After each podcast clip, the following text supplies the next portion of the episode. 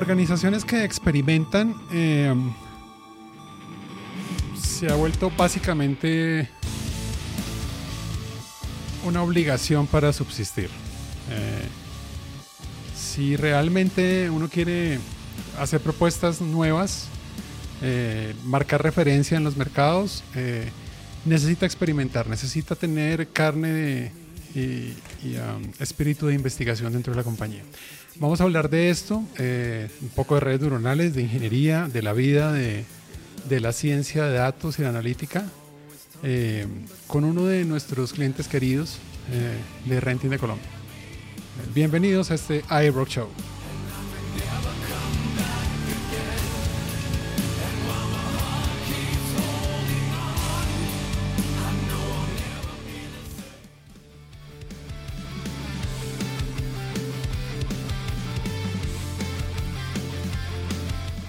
Bienvenidos a una nueva edición del iRock Show.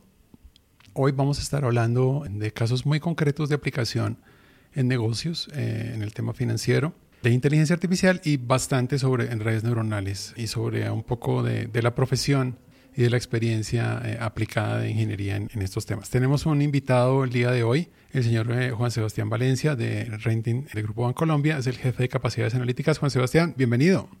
Eh, gracias Diego por, por, este espacio, una nota pues estar acá con ustedes y para compartir con todo el equipo y con los que nos escuchan y ven que esto está siendo grabado. Todo esto, todas estas nuevas experiencias que uno percibe en este momento, pero que de todas maneras llevan mucho tiempo sobre, sobre la, la industria del quehacer pues que estamos teniendo en estos días. Muy, muchas gracias pues por tenerme aquí. Gracias por acompañarnos y por eh, durante estos meses abrir la puerta en Renting de Colombia. Hemos trabajado bastante chévere, mucho aprendizaje como siempre, con cada cliente es un aprendizaje grande sobre su negocio, sobre su forma de ver las cosas, nuevos métodos, nuevas eh, soluciones. Y nos acompaña hoy también nuestro honorable CTO, el señor Germán Ramírez. Eh, bienvenido, señor Germán Ramírez. milagro tenerlo por acá en el iRock Show. Gracias por acompañarnos. Buenas tardes, pues siquiera no me invitan mucho. Muchas gracias por estar acá en todo caso. Muy amable. Sebastián estudió una cosa que yo hubiera querido estudiar, porque incluso la primera maestría que hice fue en eso. Yo me soñaba trabajar en eso, trabajé un tiempo en eso. Es ingeniero de control. Eh, una, creo que sigue siendo un pregrado único en Colombia. Esa ingeniería de control, no sé si lo haya, tal vez en la UIS lo hay, pero pues el que tengo yo de referencia es el de la Nacional de Medellín. Eh, tú eres egresado de, de, la Nacional de Medellín. Sí, de hecho hay dos, hay dos universidades acá en Medellín que lo dan con un enfoque distinto. Aquí pues la Nacional de Medellín tiene Ingeniería de Control y el Politécnico Jaime Sazacabi tiene Ingeniería de Instrumentación y Control. digamos que con eso le meten algo diferente, pero pero tienen como un enfoque similar, muy parecido pues en, ese, en, ese, en esa rareza y en ese nombre tan extraño que le ponen a esa carrera. Es una nota. Yo acá voy a, acudir a un recuerdo que tenemos con el señor Germán Ramírez de otra vida. Eh, y es que cuando uno, cuando uno le pregunta a alguien que estudió y uno dice ingeniería de control, tiene una respuesta a veces graciosa de que es ingeniería de control, como cuando le preguntan a Germán si es que, ah, a mí también me gusta la electrónica. ¿Se acuerda, Germán, que alguna vez a algún personaje le dijo? Cuando él contó que era electrónico, de algún personaje, no, a mí también me gusta la electrónica, pero la música electrónica. A veces uno cuando cuenta que estudia ingeniería de control, la gente lo confunde con control de procesos, con auditoría y tal. La gente, poco repasemos de qué se trata ingeniería de control y control, ¿no? En, este mundo de ingeniería y números.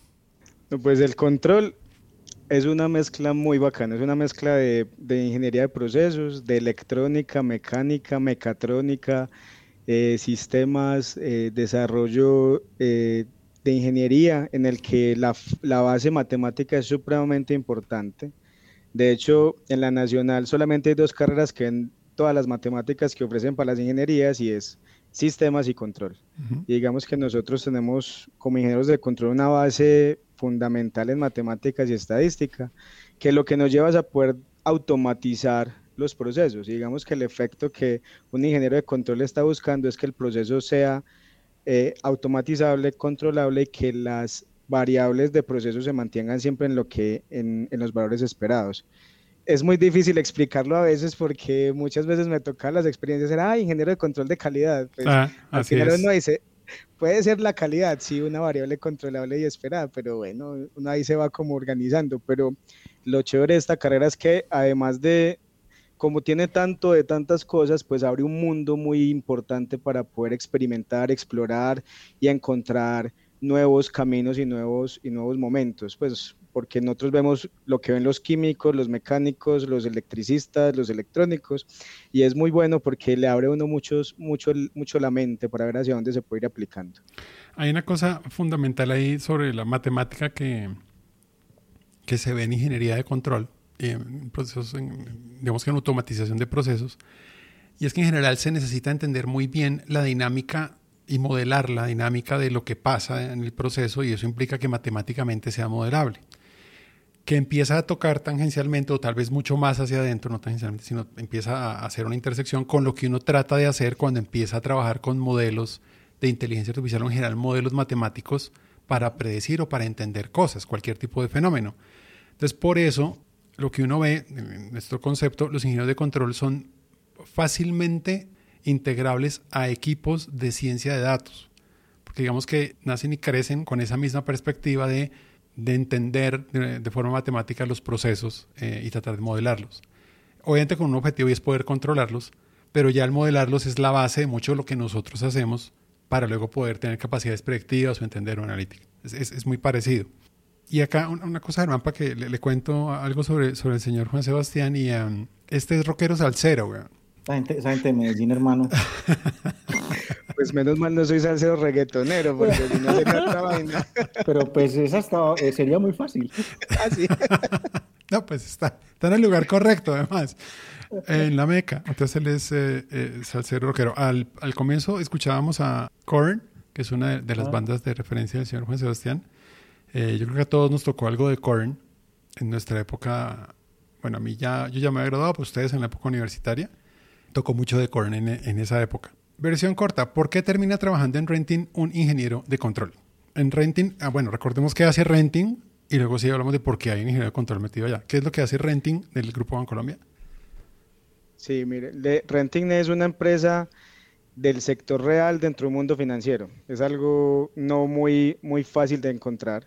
Renting se encarga de hacer arrendamiento operativo de vehículos. Eso en palabras castizas es, venga, usted no se preocupe por tener un vehículo, por administrarlo, venga, déjeme a mí el vehículo para que usted opere y cargue y lleve su carga y sus personas. Yo me encargo de todo lo que tiene que ver con el mantenimiento, el abastecimiento, los, los servicios asociados a un vehículo. ¿Por qué llega un ingeniero de control de Renting Colombia? Pues por muchas cosas de la vida, digamos que Renting tiene una, una flota amplia de cerca de unos 30 mil vehículos en este momento. De esos, más o menos el 53% tienen algo que se llama telemetría y es un dispositivo que se instala en los vehículos para saber en tiempo real por dónde están. Y digamos que en ese momento pues había una necesidad de tener a alguien que entendiera eso cómo funcionaba desde la electrónica, pero que también aprovechara lo que eso generara. Y se creó un área donde pues llegué yo por mis habilidades y mi conocimiento. De hecho, hay una anécdota muy graciosa y es que yo iba para un área totalmente distinta. Yo iba para un área de investigación y desarrollo logístico y pasé a hacer el área, al área de telemetría,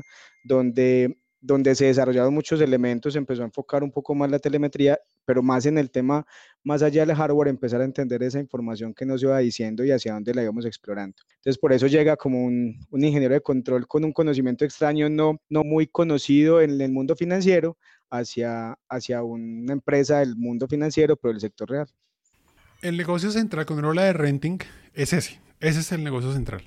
Sí, alquilar vehículos, arrendamiento operativo de vehículos con servicios. O sea, uno paga por usar, por usar un vehículo, ya el uso pues lo da cada empresa, cada persona. El objetivo central del negocio es poder entregar una opción de movilidad a un costo competitivo sobre el mundo de la movilidad. Digamos que el negocio central es ese. Germán, cuando uno le dicen, pensemos en, ah, digamos que en ecosistemas de negocios eh, alrededor de, alquiler de activos Ahí está Airbnb, está vehículos, no sé qué más, scooters, eh, cosas que se alquilan, eh, espacios físicos, lo que sea. Cuando uno piensa en eso, en, renta, y cuando a nosotros nos llega esta oportunidad de trabajar con renting y empezar a acercarnos, ¿qué es lo primero que se le viene a la cabeza de posibilidades en las que inteligencia artificial o analítica avanzada le puede ayudar a, un sector como este? O sea, gente que tiene cosas para alquilar que está en temas de renta de cosas? ¿Qué, tipo de aplicaciones hay? De una, la cantidad de datos disponibles y el tipo de datos, pues yo hablo desde lo,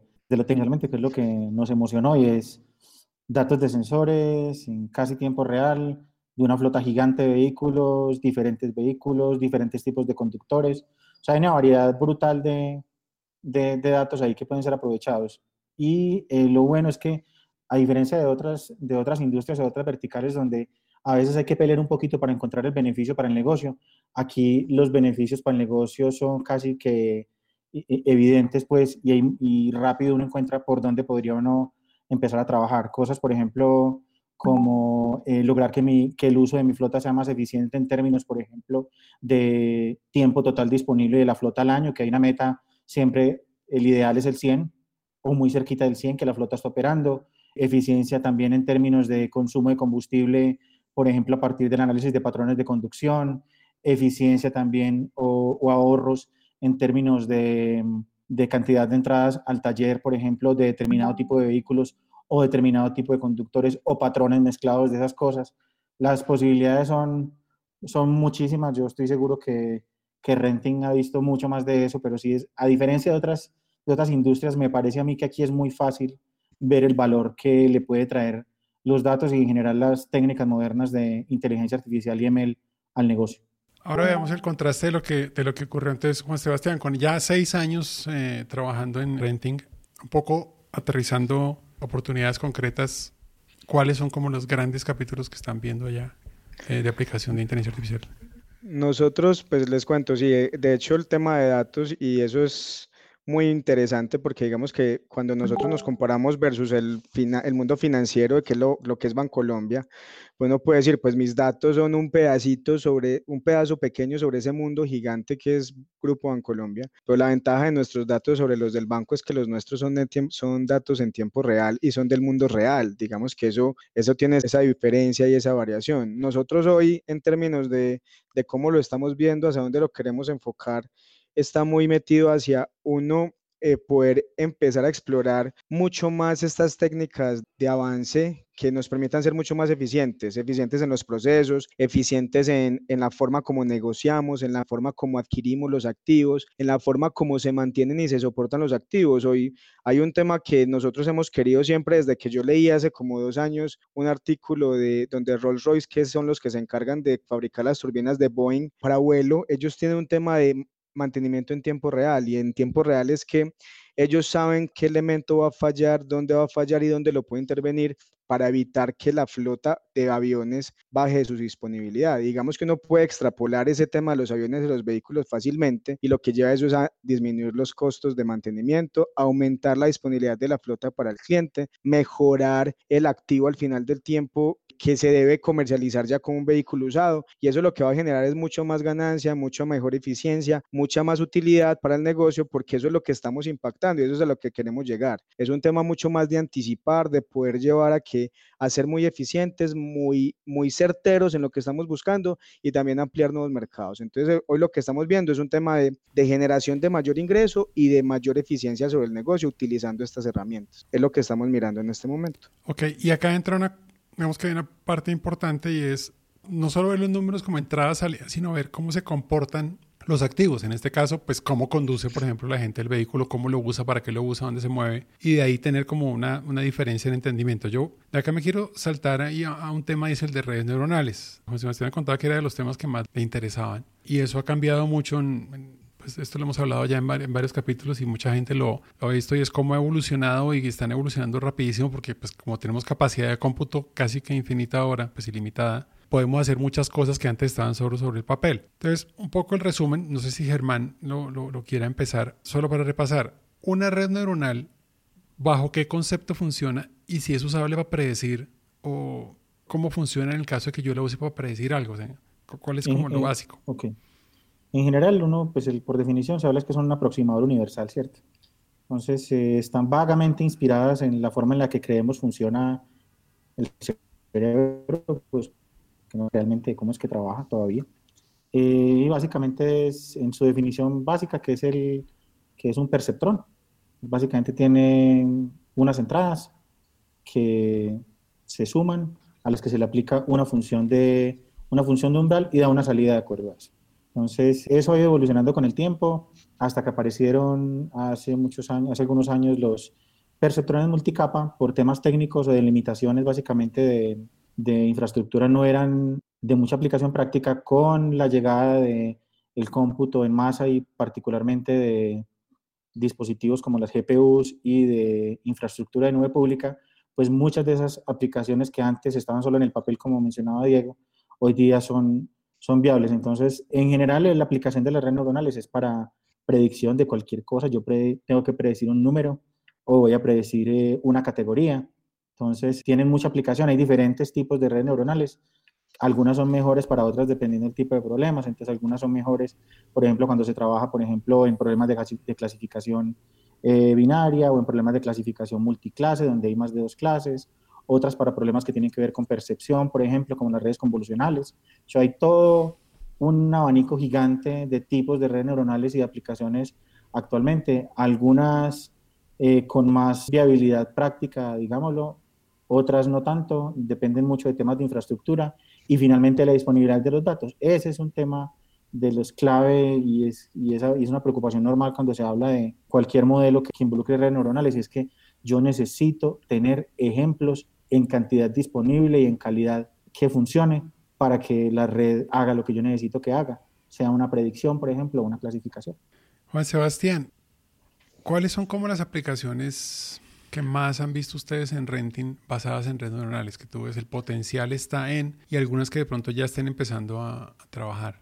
Definitivamente, Diego, el tema de pronóstico. Nosotros estamos explorando mucho el tema de pronóstico y digamos que en estos temas, de, en estos momentos de alta incertidumbre, porque lo que acaba de pasar pues en el mundo genera un, un momento demasiado convulsionado y lleva a tener unos eventos de alta incertidumbre. Digamos que lo que hemos encontrado es que son esquemas o son metodologías o modelos que nos llevan a tener a vivir sobre esa incertidumbre de una forma muy ágil y muy simple. Nosotros en qué lo estamos pensando? Digamos que siempre que nosotros queremos hacer adquisición de vehículos, pensamos siempre en cómo podemos pronosticar esa demanda que es esperada de nuestros clientes, que es un tema que para nosotros es demasiado importante porque nos lleva hacia atrás cómo empezamos a mirar el comportamiento de, de nuestro mercado, nuestro sector y cómo podemos empezar a llevar eso a unos pasos futuros para ver cómo nos podemos comportar. Entonces, un tema muy importante que estamos visualizando es usar estos modelos para poder pronosticar demanda y demanda en muchos de nuestras unidades de negocio. Nosotros dentro del negocio tenemos la unidad base, que era la que hablábamos ahorita, que era los vehículos en arrendamiento operativo, pero de ahí van desligándose muchos más y va saliendo un rentacar. Nosotros somos dueño de la franquicia de Localiza Rentacar en Colombia y eso lleva a pensar una demanda muy diferente, un cliente muy distinto y cómo lo empezamos empezamos a, a, modelar y a pronosticar para ver cómo empezamos a andamiar todo ese negocio y cómo andamiamos las compras hacia atrás de todo nuestro negocio. Entonces lo estamos viendo muy importante para ese modelo de pronóstico del negocio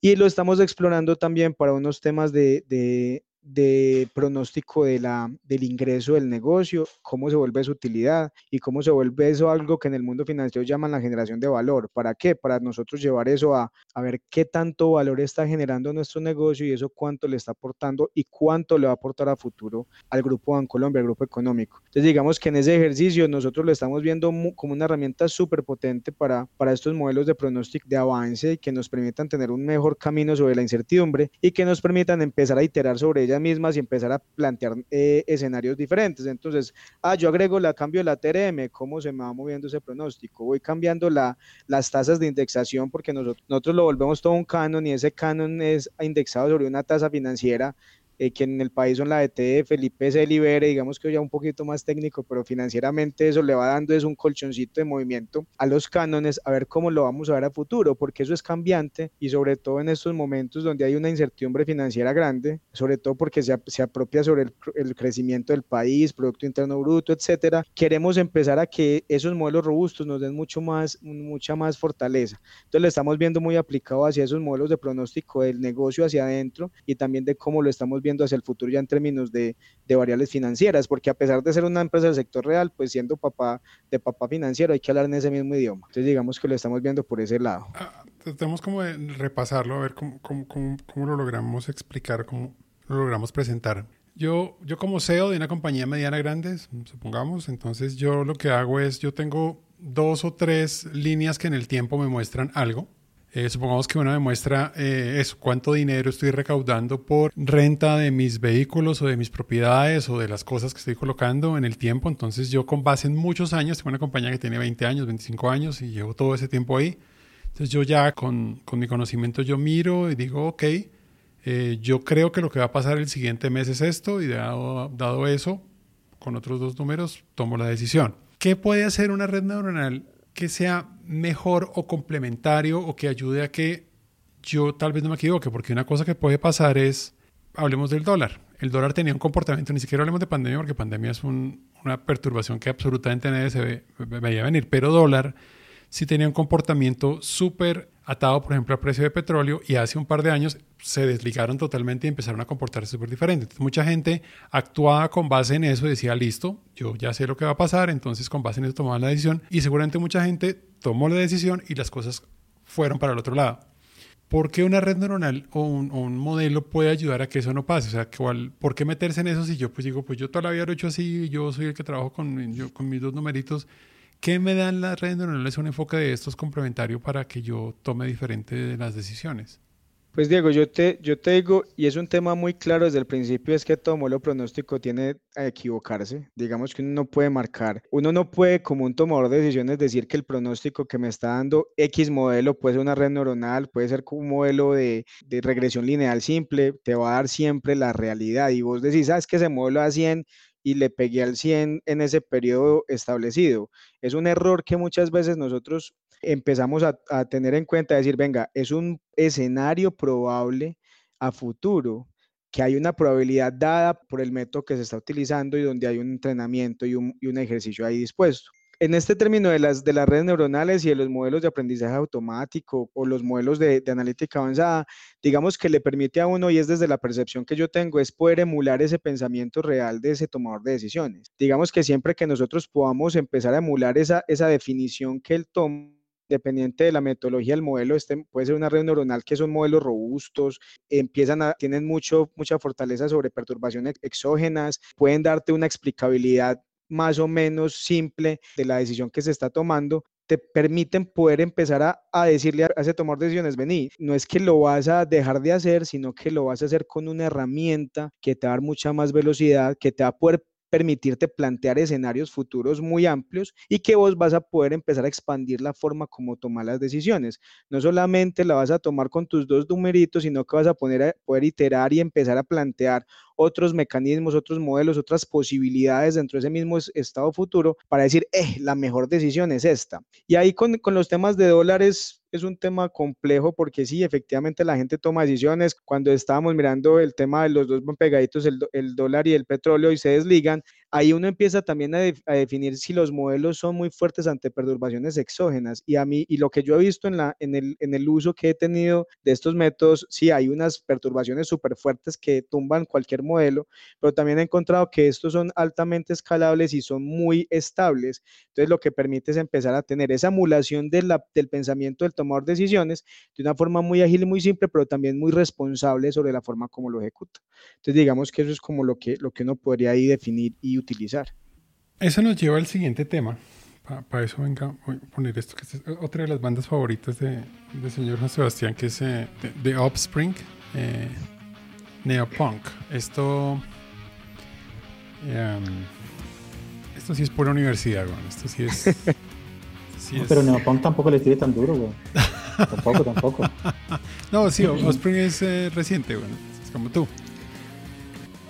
Y es cuando uno está hablando de estos modelos, uno está hablando de trabajar con inteligencia artificial y está empezando a involucrar variables, porque fíjense que el, nivel directivo de la compañía seguramente está tomando decisiones con base en unos números que siempre ha sido así, lo que siempre dice uno, es que toda la vida lo he hecho así, ¿por qué lo voy a cambiar? Necesariamente tiene que ser abierto a experimentar, porque uno va a empezar a involucrar otras variables, digamos que en la primer modelo que uno hace, o la primera vez que trabaja con inteligencia artificial con ese cliente o con, o, con la compañía, pues va a tener una barrera y es decir, le voy a utilizar otras variables nuevas y voy a empezar a experimentar. Es probable que en la primera no me sirvan, que en la segunda tampoco, que en la tercera, y es probable que muy adelante, mire, se lo mostré si funciona. Entonces hay que experimentar. Y ahí nos lleva a la siguiente parte del día de hoy, que es el tema de los procesos de experimentación. Organizaciones fundamentadas en experimentación. ¿Qué tanto la experimentación es importante, Germán, en lo que nosotros hemos visto y hemos encontrado con nuestros clientes? ¿Qué tanto se necesita ADN de experimentación en una compañía para que esto eche para adelante? Todo, yo creo que pues todo parte de una necesidad de negocio, obviamente. Y lo que hemos visto cuando empezamos a trabajar es que algunos clientes ya tienen esa, ese mindset pues de, de experimentar y saben que vamos a probar juntos, que se requiere el involucramiento del negocio para que lo que hagamos desde el punto de vista de datos y de ML tenga sentido luego para ellos. Eh, muchos están así, otros no tanto y lo descubren como parte del, del trabajo que estamos haciendo. Yo que frente a la pregunta la importancia es, total, es imposible o, es ingenuo más bien pensar que eh, esto es simplemente los datos, hicimos un algo con algoritmos de ML y al final ya todo está funcionando sin pasar necesariamente por un proceso de prueba y error. Desde nuestro punto de vista, incluso desde el principio, desde que se están analizando los datos, hasta que se pasa al entrenamiento de los modelos, digamos que están basados, si fueran basados en redes neuronales, la misma búsqueda de hiperparámetros ya es un proceso de experimentación. Después de eso viene otro proceso que es hacer la validación de si eso que está saliendo del, del, modelo de los modelos tiene sentido para el negocio o no. Y si no tiene sentido, hay que devolverse. En muchas cosas hay, hay, hay cosas, digamos, exactas en la definición de los algoritmos, pero buena parte del trabajo es un, trabajo un trabajo netamente empírico, de, de, prueba y error y experimentación real. ¿Qué tanto se da la experimentación en una organización como en la que, en la que tú estás, Juan Sebastián, sabiendo, pues, qué tan orientados a eso tú los ves? ¿O, o lo has sentido? ¿O es complicado todavía? ¿O cómo es ese proceso de decir, vamos a experimentar? Digamos que, pues yo te cuento, en la compañía en, en Renting nosotros nos damos como esa posibilidad de experimentar. Obviamente eh, siempre se dicen, equivóquese rápido y barato. Entonces, digamos que eso es un pensamiento que se tiene sobre la cabeza y más sobre todo yo pertenezco, o mi área pertenece a la Dirección de Innovación y Transformación en Renting Colombia. Nosotros estamos llamados a equivocarnos rápido y barato. Entonces, en ese, en ese sentido, y, y, la, y la compañía le dio como esa trascendencia y volverla a una dirección, la dirección viene a ser como el segundo nivel jerárquico después de la presidencia, darle como esa fortaleza de, venga, se tenga la posibilidad de equivocarse, sacamos productos, generamos nuevos productos, los, los llevamos a la experimentación, los sacamos jubilamos productos, sacamos del mercado, los volvemos a meter al mercado y eso nos permite a nosotros ir tanteando cómo, cómo evoluciona y eso nos permite también como organización dar esa posibilidad de, de experimentar, fallar, aprender comprender y volver a empezar. Y ese proceso iterativo se tiene muy, muy claro, muy en cuenta para poder llevar a cabo muchos de los elementos. Por ejemplo, uno, el área en la que yo estoy, yo llevo seis años en renting, pero el área en la que, la que yo tengo existe hace tres años, fue un proceso de experimentemos a ver si esto no es moda, si no se queda como una necesidad del, del negocio, y arrancó como posiblemente una moda porque a los equipos directivos les decían, no, a la analítica, el big data, los datos, el business intelligence, no sé qué, y la compañía decidió, venga, experimentemos a ver si esto nos lleva para algún lado y en este momento estamos percibiendo esos, ya es la cosecha de, esos, de esas semillas que plantamos hace tres años y medio aproximadamente. Entonces, sí hay una posibilidad de experimentar y es una necesidad. Si no se experimenta, se mantiene pues en el mismo, en el mismo estado y no evoluciona ni no transforma las organizaciones. Voy a tomar unas características que son las que hay de referencia sobre compañías que experimentan. Una fundamental que nosotros creemos que es la principal es curiosidad ¿Y cómo le hace uno para que eh, la gente mantenga la curiosidad? ¿Cómo hacer para que alguien que tiene un proceso que seguramente ejecuta todo el tiempo, que es igual, cómo dispararle esa curiosidad? Es un reto que nosotros todo el tiempo tenemos. Tratamos de que nuestros equipos sean curiosos, pero ¿cómo, cómo promover la curiosidad? ¿Cómo hacerle para que, para que alguien sea curioso? No sé si, si en eso se han encontrado o, han tenido que empezar a trabajar en eso? ¿Cómo hacer para que la gente sea más curiosa, Juan? Yo siento que no es algo fácil porque hay gente que nace curiosa, hay gente que no le gusta la curiosidad. Y poner, digamos que cuando no va con el, como con el ADN o con la forma de ser, es muy difícil, y volvete curioso de la noche a la mañana. Pero nosotros lo que tratamos es de, de, abrir mucho el tema de investigación y de empiecen a buscar y de entiendan y dar las oportunidades dentro de una estrategia de innovación de la compañía que fue un tema de, de embajadores de innovación en el negocio. Y esos embajadores de innovación es, venga, señores en contabilidad, piensen, sálganse de la rigidez del cuadrito de, del, del debe y el, del crédito, el débito, y venga, empiece a pensar algo distinto sobre sobre, sobre el tema contable o vengan los señores de operación, de mantenimiento, cómo empiezan a, a evolucionar, en, evolucionar en ese pensamiento de venga el motor y la guaya y el pistón y no sé qué vainas y empiecen a pensar un poco distinto de cómo se podría hacer diferente. Y en ese ejercicio lo hemos evolucionado y lo hemos pensado de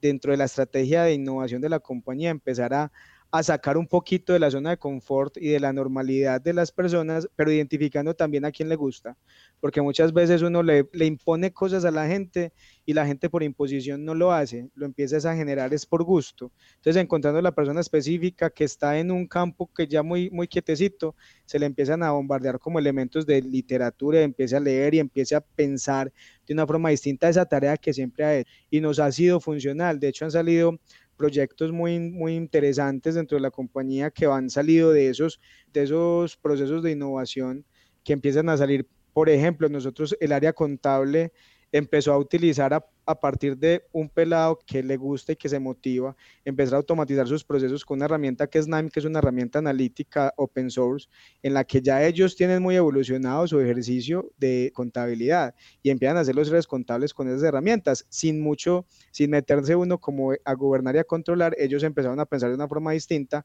cómo pueden agilizar sus procesos y ser mucho más eficientes. Entonces lo que hacemos es eso, empezamos a bombardear a la gente identificando quién quiere salir de esa zona de confort y a partir de eso empezar a evolucionar sobre la creatividad.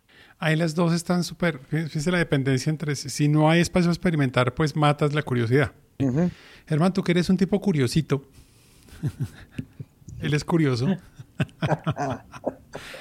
Nosotros ya llevamos un montón y pues armando, armando el, el equipo de, de científicos de datos, que además ha sido chévere porque ha sido ellos cómo lograr dejar un territorio fértil para que ellos se crezcan, evolucionen. Todo el tiempo hay retos, todo el tiempo hay cosas por mejorar por parte de la compañía, ni más faltaba. Pero cómo hacerle para chuzar, no, no lo digo en, la mala, sino para, para que la gente esté tranquila y diga, sabe que sí, acá me dejan probar. O sea, cómo, cómo hacerle para eso, cómo, cómo le da uno campo a eso. Yo creo que lo, desde la experiencia nuestra en la empresa, es eh, como ser muy abiertos con, como en la forma en la que trabajamos y en la que entendemos nosotros la, como el negocio.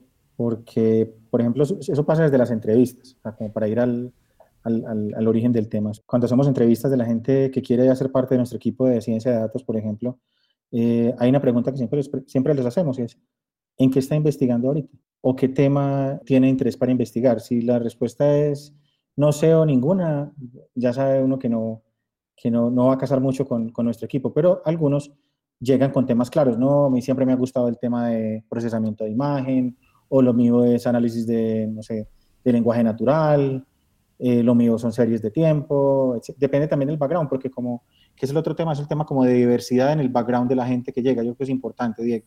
Por un lado es contarles que estamos abiertos a que investiguen, que por el negocio nuestro ser multiindustria, pues hay un, hay un abanico grande de, de sectores donde pueden experimentar. Creo que, creo que eso, es, eso es clave dentro, de la, dentro del proceso con ellos. Ya llegando al, al a propiamente los equipos de trabajo, mmm, hay unos espacios que ellos tienen de interacción, a pesar hoy día pues del, del distanciamiento, donde ellos eh, se preguntan entre ellos, discuten papers, tienen grupos de estudio alrededor de los temas de interés y siempre que lo permiten las, las cargas de trabajo, pues se trata de dar espacio para que ellos, para que ellos avancen en sus temas de RD. Eh, se trata en lo posible que estén alineados con, obviamente, con lo que hacemos en el negocio, pero creo que va por ahí la cosa.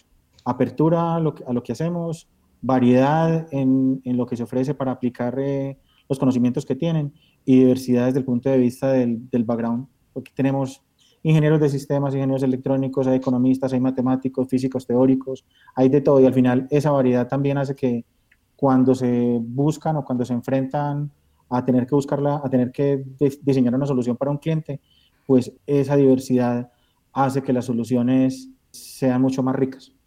Esa es la base, hay, hay seis que menciona Stefan Tom, que se llama, Stefan da, Tom, Stefan Tom, que no, Stefan Tom, que se llama el man.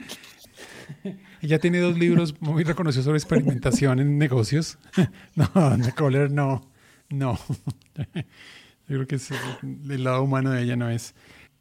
Entonces pone seis, ese, pero, pero para mí esa es la base, porque los otros son digo, accesorios, pero se construyen sobre ese, que son aprendizaje, Si eres curioso, pues vas a estar estudiando, aprender es importante y estimular que la gente esté aprendiendo. El tema de recompensas alineadas con objetivos de trabajo, humildad, integridad y liderazgo. O sea, yo creo que todas súper claves, pero quería como solo resaltar esa por ahora para pasar al siguiente tema y es un poco lo que está haciendo ahorita Renting, lo que se puede mencionar. Quería hablar de un tema específico. Nosotros trabajamos mucho últimamente en ciencia del comportamiento mezclada con inteligencia artificial. Y ahí hay modelos de comportamiento. Hay varias formas de hacer modelos de comportamiento. Y hay un tema que siempre es que el coco para muchas cosas, que es segmentación. Entonces, digamos que está la segmentación de toda la vida, la que todo el mundo hace siempre. Eh, gasta alto, poquito o muy poquito. Dónde vive, variables sociodemográficas. Pero ahora estamos más metidos en modelos de cómo se comporta, de acuerdo a cómo se comporta, yo trato de agrupar gente que se comporta parecido. Y acá hay un tema interesante que, que hemos venido trabajando con, con Renting, que es el de segmentar basados en telemetría.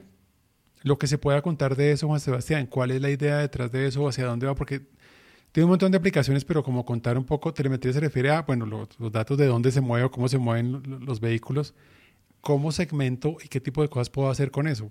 a dónde podría uno llegar con algo como eso?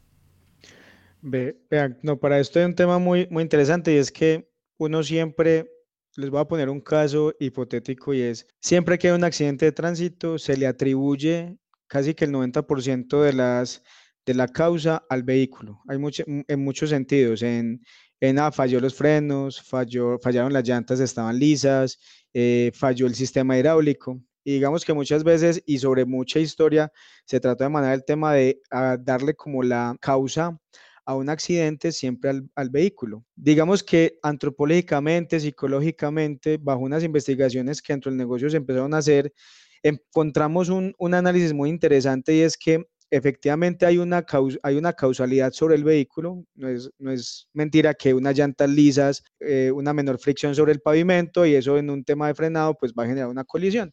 Pero eso, bajo ese estudio, mucho más desde las partes sociológica y antropológica, es solamente el 10% de las causas de los accidentes. El no bastante es de la persona.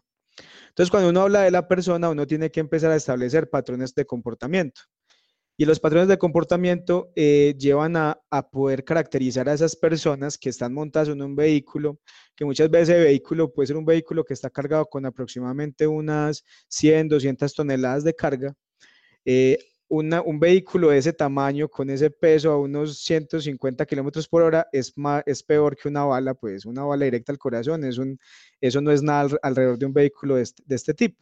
Entonces, bajo esos comportamientos hay que empezar a explorar esas variables y cómo empezamos a identificar si ese conductor que no es tan, no es tan bueno para conducir y qué hacemos con él, y ese conductor que es súper bueno, cómo hacemos para que ese conductor que es súper bueno se replique sobre los demás. Entonces, en ese ejercicio siempre, siempre vamos como profundizando y buscando qué hacer.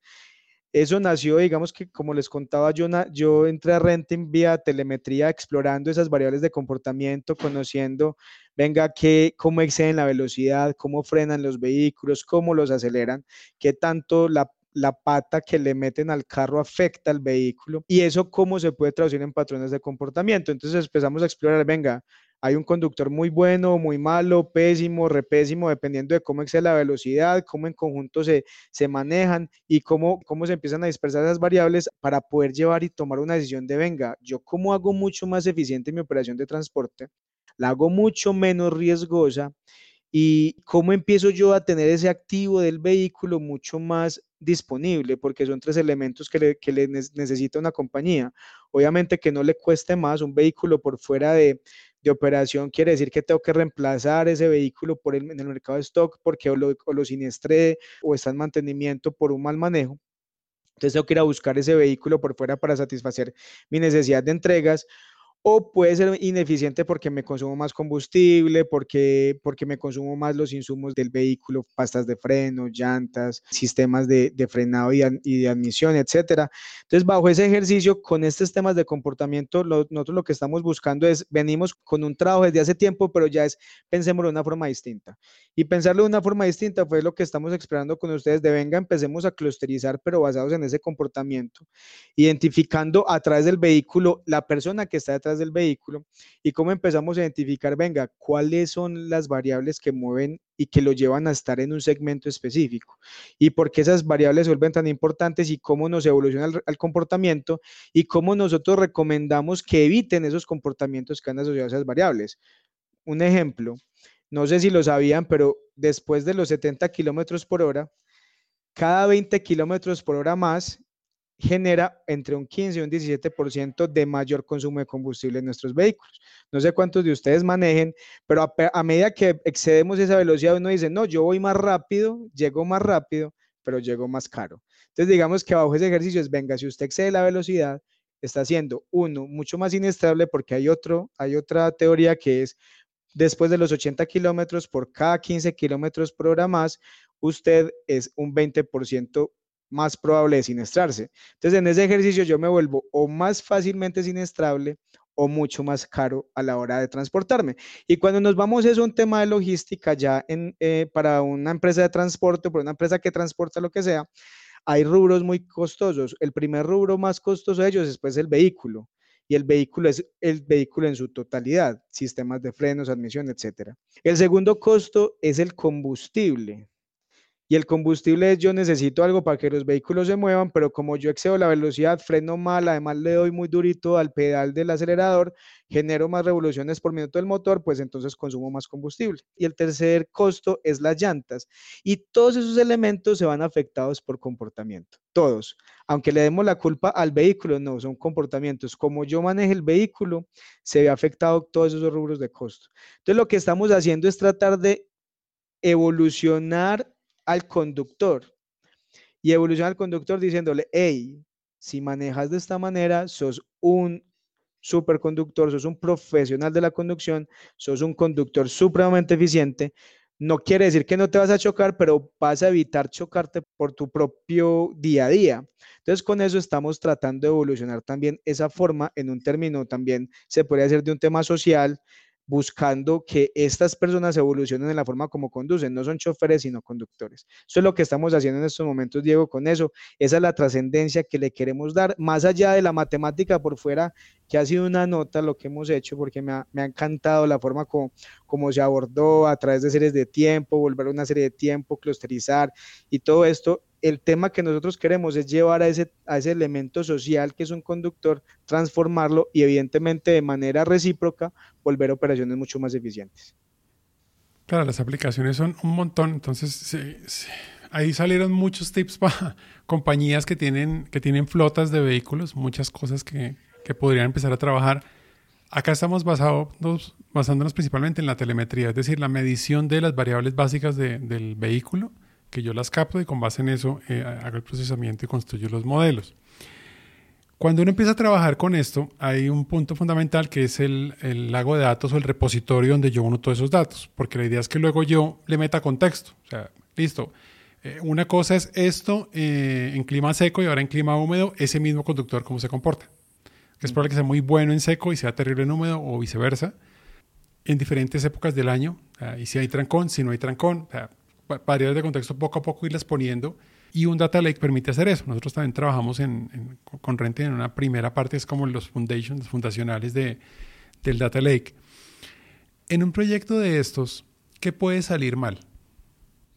Pues digamos que experiencia del proyecto y es que nosotros teníamos, confiamos en nuestros proveedores, ¿cierto? A nosotros nos dijeron, no, mi API funciona perfecto, afinadita, afinadita la API conéctese que eso nada va a fallar y nada más fuera la realidad. O sea, hay un tema súper importante y es, es confianza, pero también revisión de esa confianza.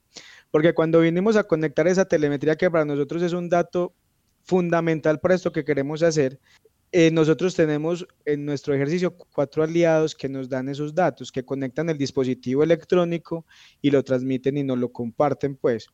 Y en ese ejercicio, pues nosotros dijimos, pues conectémonos a la API no hay problema, conectémonos. Ah, chicharrón, después de eso, empezar a, conectar esas APIs funcionales y empezar a decir, ve, Juan, es que es, la API de X no funcionó, eh, no hemos podido cargar estos datos, sin datos, pues no hay, la máquina no opera y la máquina no opera, no sale el modelo, no sale el modelo, no sale el tablero, no hay recomendación. Entonces, un, un tema muy importante que puede eh, salir mal es el tema de de conectar esos datos suficientes para que el modelamiento sea el mejor o el, mejor estado del modelamiento. Digamos que en eso tuvimos un aprendizaje muy grande de sentarnos con ellos y, fue decirles, eh, hermanos, este es la carta de entrada de ahora de ustedes para Renting Colombia. Necesitamos una API supremamente eficiente para que podamos conectar esos datos de una forma ágil y simple. Ese fue un tema que pudo salir mal, y en un principio nos tambaleó porque nos, nos impactó el proyecto, pero eso pudo haber salido mucho peor, pero en este momento estamos muy bien y en este ejercicio es muy importante tener en cuenta esos insumos dentro de lo que uno le enseñan y lo que uno aprende y entender dónde tener los datos, cómo los tenés y cómo los integras, es venga, meterse en ese cuento muy bien metido y evaluarlos antes de, de empezar a arrancar estos, estos modelos de, de, datos. Fíjate una cosa que pasa, Juan Sebastián, y está muy bueno esto porque nos ha pasado mucho en creo que todos los proyectos. Incluso clientes que tienen una madurez altísima en inteligencia artificial ya implantada. O sea, ya tienen equipos grandes adentro y nosotros entramos a...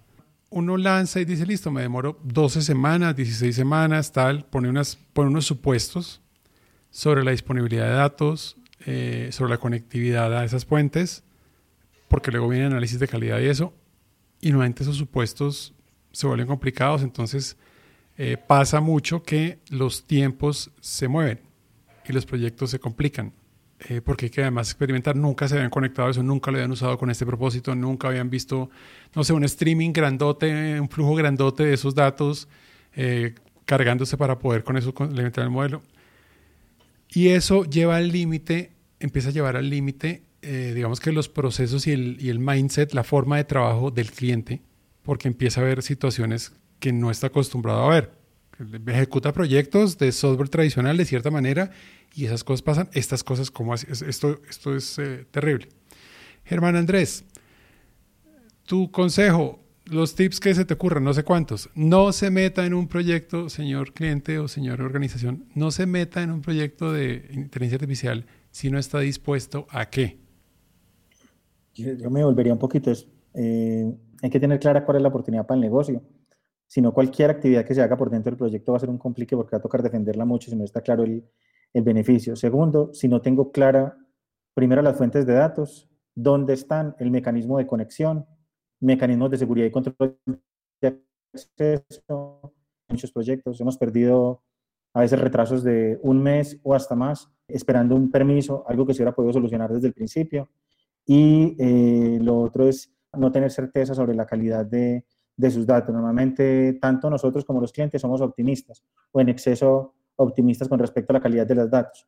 Cuando vamos a la vida real y empezamos a mirar la, los datos de real, reales, nos damos cuenta que ni eran tan lindos ni estaban tan completos. Entonces, los supuestos que se habían hecho de esfuerzos relacionados con todo el proceso de, de teles en general, pues no se cumplen y empiezan y empieza a alargarse. Porque, resumiendo, claridad sobre la oportunidad para el negocio, aunque para eso están las empresas de, de servicios como nosotros, para ayudar a encontrar ese valor. Pero después de eso, sí, dónde están los datos, qué calidad real tienen, qué tan fácil o qué tan difícil acceder a ellos, y los temas de control de acceso, seguridad, y si son industrias reguladas, pues todos los temas de compliance a que haya lugar. Si uno hace eso por anticipado, puede tener un, dedicarse realmente a lo, a lo que compete al proyecto, si no, pues las cosas se van a enredar mucho. Y normalmente se enredan. Yo añadiría una más y es tener eh, la apertura mental, por decirlo de una forma sencilla, tener las para saber que seguramente va a tocar tener paciencia, va a tocar ajustarse, va a tocar eh, tener un, enfoque mucho más de un proyecto flexible para lograr la meta a pesar de, porque ese tipo de inconvenientes son normales porque estás trabajando, estás descubriendo, o sea, estás entrando a una nueva selva que está muy rica en recursos, un nuevo lugar, pero eso implica que vas a encontrar cosas que nunca habías visto antes y tienes que enfrentarlas y darle la vuelta para poder seguir el camino hacia donde quieres llegar. Entonces, seguir a pesar de es, es importante. Eh, digamos que la, la, persistencia y la resiliencia como organización, si el objetivo de negocio está claro y se sabe el valor que eso puede tener para la organización. Muy bien, ya estamos llegando al final. Voy a, vamos a, a medir al señor Salcero un poquito. Con esta, con esta pues? Vamos a ver, Juanse, si está, si está la, la, la, pillas. Ah, no, sí. Ese es de tus favoritos. Eh, ese es el señor Rubén Blades, ¿no? Claro. Esta canción es muy buena, es el, padre Antonio y el monaguillo Andrés. Es Una canción Sí, heavy. muy buena, compleja, Sí. pero una, una delicia. Y para bailarla sí que es buena. La voy a dejar de fondo para que hablemos del futuro. Entonces, con, con este trabajo que llevas en una posición, yo esto lo he repetido durante todo el, el año anterior y este, nosotros los que estamos trabajando en analítica avanzada e inteligencia artificial somos eh, realmente afortunados de estar trabajando en lo que trabajamos. Es de los campos que tiene una perspectiva grandota. ¿Cuál es el futuro que tú ves con Renting utilizando inteligencia artificial? ¿Qué es lo que están viendo en, el, en este mismo año o en el mediano plazo? ¿Para dónde va el negocio de, de Renting y cuáles van a ser como esos grandes cambios que tú crees que van a ocurrir? Soñando un poco también. Ve, Diego, yo se lo digo a mi equipo muy claro y es el cielo es el techo. Y se los digo muy, muy claro y muy y con mucha conciencia de lo que digo. Y digamos que he tenido conversaciones de gente que sabe y que no sabe el tema. Y me dicen, vení, pero es que eso tiene cara de moda. Y yo les digo, no, esto no es una moda, esto es una necesidad que si las empresas se siguen durmiendo en los laureles, eh, las va a coger y va a llegar alguien y les va a cambiar el, tema y pueden tender a desaparecer. Nosotros que estamos percibiendo en este tema y, y hacia dónde queremos enfocarlo, y es un tema de, y es una estrategia de área, y una estrategia de dirección, y es, de- es dotar a la compañía de mucha más inteligencia artificial y que los procesos tienen que ser mucho más ágiles y simples y con menos posibilidad de ser de errar o de caer en, en ciclos de, de falla si nosotros logramos que sean mucho más automatizados y con un controladorcito que esté por encima gobernando, gobernando ese proceso. Entonces lo que estamos enfocando es un tema muy hacia adentro, hacia el negocio, para volverlo mucho más eficiente. La eficiencia siempre nos va a permitir, como dice el presidente Renting, viajar mucho más livianos. Y en ese viaje tan liviano, pues el crecimiento es mucho más ágil, simple, orgánico y saludable. Y también queremos explorar hacia afuera, hacia los clientes. ¿Por qué? Porque tenemos mucha información. eh, tenemos una información que es supremamente útil para los clientes, para que ellos también tomen sus decisiones de cómo mejorar la, la forma como ellos hacen su logística de transporte y cómo empiezan a evolucionar también muchas empresas no tan grandes, porque nosotros tenemos negocios con empresas grandes del país, pero también con pequeñas, y cómo empezamos a dotarles también de esas posibilidades de ser eficientes también a través de herramientas para ellos. Entonces el enfoque está mucho a ser eficientes y productivos hacia adentro, pero también a ser eficientes y productivos hacia afuera, bajo implementación completa de metodologías de lagos, pues digamos que lo que hablamos ahorita, nosotros estrategia de lago de datos, Renting Colombia era una compañía netamente transaccional, ya con lo que hemos trabajado con ustedes nos estamos volcando a ese, te- a ese tema de sea transaccional, pero también sea analítico y empezar a meterle mucho, mucho más, cale, mucho más candela a este tema de inteligencia artificial para ser muy livianos y poder crecer de una forma mucho más simple. Y eso es a lo que le estamos apuntando. Y ahí hay muchos temas de vinculación de clientes, de identificación de, de cuál es ese cliente prospecto y a quién queremos tener, a quién no. También estamos yéndonos hacia, venga, nosotros tenemos negocios masivos, nos interesa tener a todos los clientes que tenemos hoy o no me importa si el cliente A se me va y el cliente B se, lo, tengo que fidelizar y quedarse. Y para eso también vemos un tema de, de modelamiento, ciencia de datos, analítica, inteligencia artificial metida para poder entender por qué se puede ir y por qué no. Eh, queremos meternos mucho con el tema de, de, de, un abastecimiento inteligente y siempre cuando uno le pone esos apellidos de inteligente se mete en una camisa 11 varas porque qué es inteligente, eso, no es, eso es demasiado subjetivo. Eh, entonces ahí queremos meternos mucho en que, en que el dato gobierne al negocio. No, eh, y en ese sentido que el dato gobierne al negocio, nosotros tenemos una estrategia de, de compañía co, eh, gobernada por los datos. Y eso nos pone en, una, en un campo y en una, en una vara demasiado alta para poder plantear, bueno, y esa compañía gobernada por los datos, ¿cómo debe ser? ¿Qué debe tener en cuenta? Y estos ejercicios de inteligencia artificial son netamente importantes para que eso se logre. Entonces, hacia allá es como el futuro que estamos previendo Diego y Germán en este, en este ejercicio en Renting Colombia. Señor Germán Andrés, de su parte, eh, luego de conocer a Renting y lo último que ha pasado en el mundo financiero, eh, más o menos por dónde va este año la cosa con inteligencia artificial, el, tema de, datos y de datos integrados a negocio, en sector financiero, pegado al sector real sector financiero, más o menos, ¿qué, qué ve su merced de lo que hay que tomar en cuenta? Yo, yo creo que se va a seguir, eh, se va a seguir consolidando, o sea, cada vez, si, uno, si uno se pone a mirar eh, técnicas que eran exóticas hace dos años, ya están empezando a ser técnicas, técnicas estables o estándar que se utilizan los diferentes negocios. Entonces, lo que yo creo es que va a seguir es un proceso de consolidación de esas técnicas. Hay cosas que van a pasar de el estado del arte que tanto le gusta a nuestro equipo de, a nuestro equipo de data. Con los años van a empezar a pasar a, como a técnicas estables establecidas ya, andando a los negocios. Y si estoy seguro que va a haber más cabida, ya la, ya la hay, pero, pero a las técnicas actuales de temas alrededor de redes bayesianas y en general métodos probabilísticos gráficos. Yo creo que viene mucho del tema de, de modelos causales como complemento, no como un reemplazo a lo que hay, sino como complemento a lo que ya tenemos de alrededor de redes neuronales o a técnicas clásicas. Creo que en eso vamos a estar entrando eh, en el sector financiero y también pues en otras, en otras industrias alrededor del mundo. Bueno, muy bien. Eh, varios temas interesantes. Muy contento de estar trabajando con Renting, eh, de haber encontrado esa compatibilidad en ADN con, con el equipo tuyo, Juan Sebastián. Eh, y nada, esperando poder hacer muchas más cosas. Tenemos un roadmap que hemos construido juntos o definido juntos bien interesante. Eh, y muy contentos de, de, poder experimentar junto con ustedes. Muchísimas gracias por estar con nosotros el día de hoy. Eh, Súper bienvenidos para otro más que seguramente tenemos con paneles abiertos y, y por ahí nos estaremos viendo. Bueno. A ustedes muchas gracias y, en realidad hemos, o sea, lo que hemos venido trabajando nos ha parecido con una calidad súper buena, con un juicio excelente eh, obviamente con todos los soles y bemoles que pueden existir porque es algo en lo que estamos experimentando y digamos que experimentando bajo, bajo lo que estamos hablando ahorita, también hay un tema de ajuste, refinación, mejoramiento. Entonces digamos que no, súper contentos y, y, digamos que aquí en esta compañía tenemos un, ya tenemos una, un campito cosechado que nos permite empezar a trabajar y evolucionar en los ejercicios. Entonces no, supremamente eh, contentos y muchas gracias por este espacio que note la, la musiquita está, estuvo súper buena. bueno, muy bien. Muchas gracias y nos vemos en el próximo AI Rock Show. Chao. Gracias, Juanse. Nos vemos. Gracias, chao. Chao, man.